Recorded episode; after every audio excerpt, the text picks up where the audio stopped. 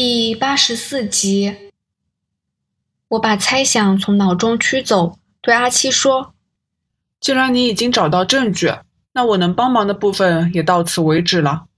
无论他们的目标是什么，希望你们能尽早制止他们吧。”阿七面无表情的瞄了我一眼，似乎在盘算什么，然后将地图折回原状，塞到台灯的底座，将台灯放好。咦，我对他的行动感到奇怪，但又不敢过问。你刚才说的对，现在发通缉令已经来不及了。阿七说，加上我们根本不知道他们的目标，一不能确保美丽楼和沙田火车站是不是真的有炸弹。随便通报上级，误调人手可能会造成更大的伤亡。先把物证放回原位。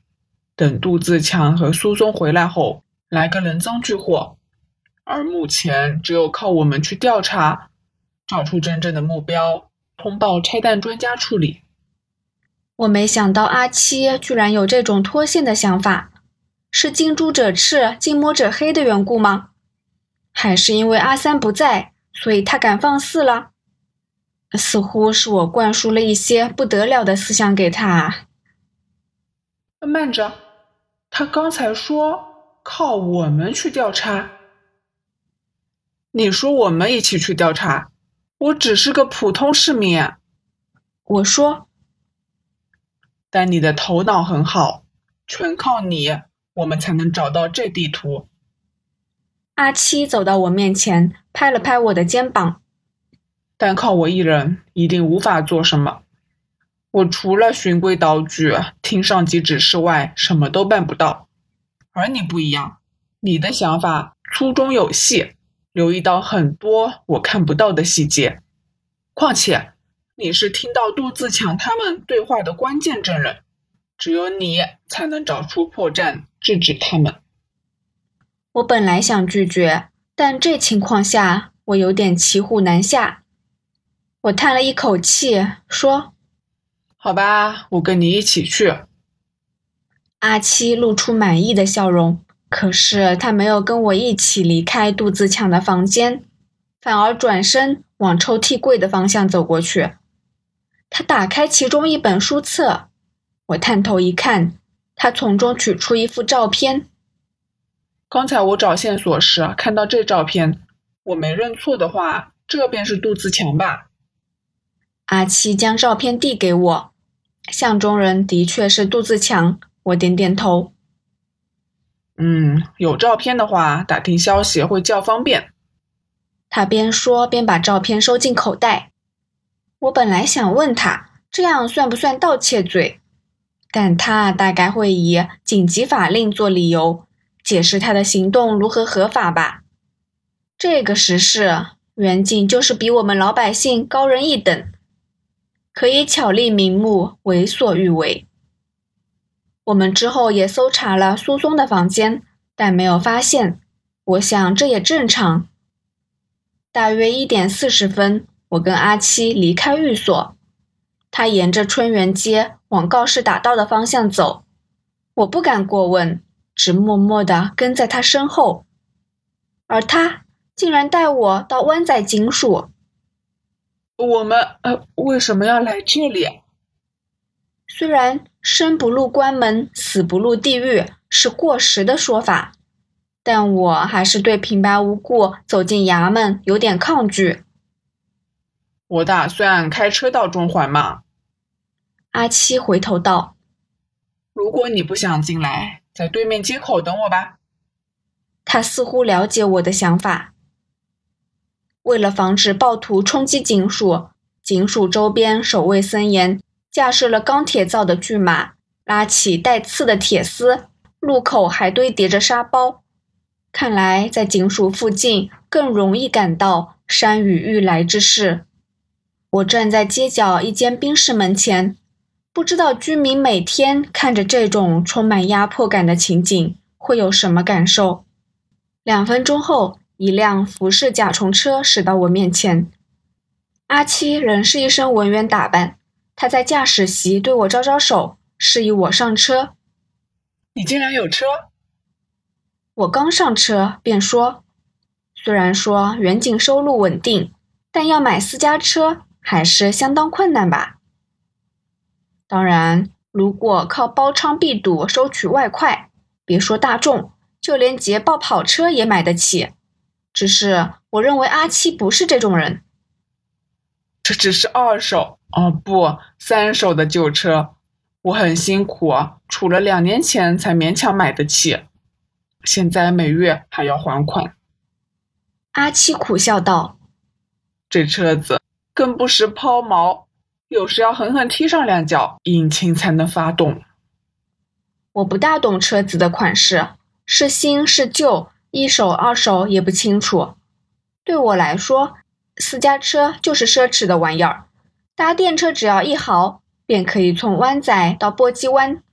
开车的话，汽油钱都不知道要多少，因为中环中网银行总行和木球场西附近交通挤塞，我们花了不少时间，差不多两点半才到达租庇利街。我猜，因为警方在中央裁判司署和美丽楼附近戒备封路，经中环的汽车都要改道，导致大塞车。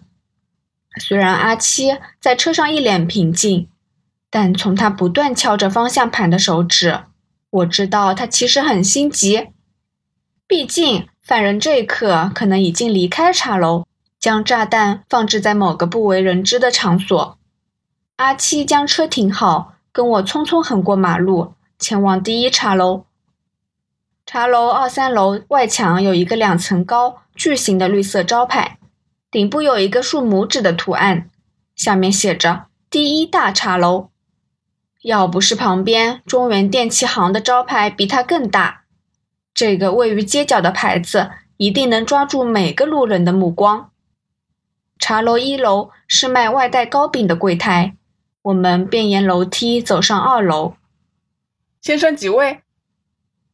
一位提着茶壶、约有四五十岁的乞堂向我们问道：“我们找人。”阿七说。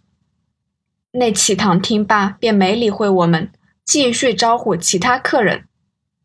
虽然已是下午两点半，茶楼内的茶客人很多，喧嚣的食客几乎坐满每一张桌子。点心女郎捧着附肩带的金属盘子，盛着一个个堆叠如小山、热气腾腾的蒸笼，在桌子之间游走叫卖。茶客们纷纷向他们招手。杜自强他们仍未离开，因为环境嘈杂。阿七在我耳边嚷道：“如果他们准备动手干大事，要冒被捕的风险，姓邹的可能会请他们好好吃一顿。你找这一层，我找三楼。如果你发现他们，便到三楼通知我。我改变了装束，杜自强应该不会认出我。万一他发现你，你便说。”约了朋友饮茶，找借口离开。我点点头。我走在桌子之间狭窄的通道上，不断张望，找寻杜自强或苏松的脸孔。我走了一圈，也没有发现。我仔细打量每一桌的食客，留意没有同伴的男人。或许杜自强和苏松不在，邹师傅独自一人正在等待他们。即使机会渺茫。我觉得仍有一丝可能。大部分茶客都结伴而行。我经过他们的桌子时，又聆听他们的声音，没有一个像那个姓邹的。独自一人的男人不多，只有四个。当我正在想办法搭讪，听听他们的声调时，其中一个人呼喊一名乞堂，叫对方替他冲茶，说着一口潮州口音的广东话。声音跟我印象中的完全不一样，剩下只有三人。我分别向那三个男人搭话，一个我假装承认错人，一个我问对方有没有看到我之前遗失的物件，最后一个，因为他左手戴着手表，我便借故询问时间。他们三个人的声线语气都跟我前天听过的不同，看来我的猜想没有成真。现在只能期待阿七在三楼有收获。我刚要走上三楼，却看到阿七步下楼梯。他对我摇摇头：“喂，你们还未找到朋友吗？”刚才那个启堂以不善的语气问道：“他大概看到我俩站在梯间，怀疑我们没钱饮茶，只是瞎撞冲阔的地痞流氓。”远景，阿七淡然的从口袋中掏出远景证。啊啊啊！呃，原来是长官，多多冒犯，是两位吗？请到三楼雅座。启堂看到警员证，态度一百八十度转变，腰也弯了起来。我问你，你刚才有没有见过这男人？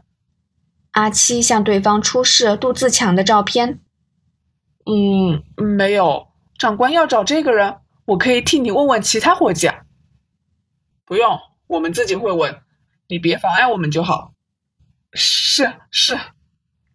就像太监遇上皇帝老子，那启堂恭敬的走开。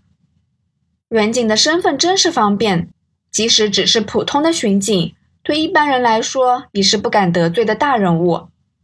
或许这种不平等的待遇，正是火上加油，激发起左派分子辱骂警员做黄皮狗、反抗政府的理由之一。我实在不知道。我现在只知道，如果阿七不是远警，那启堂一定会把我们撵走。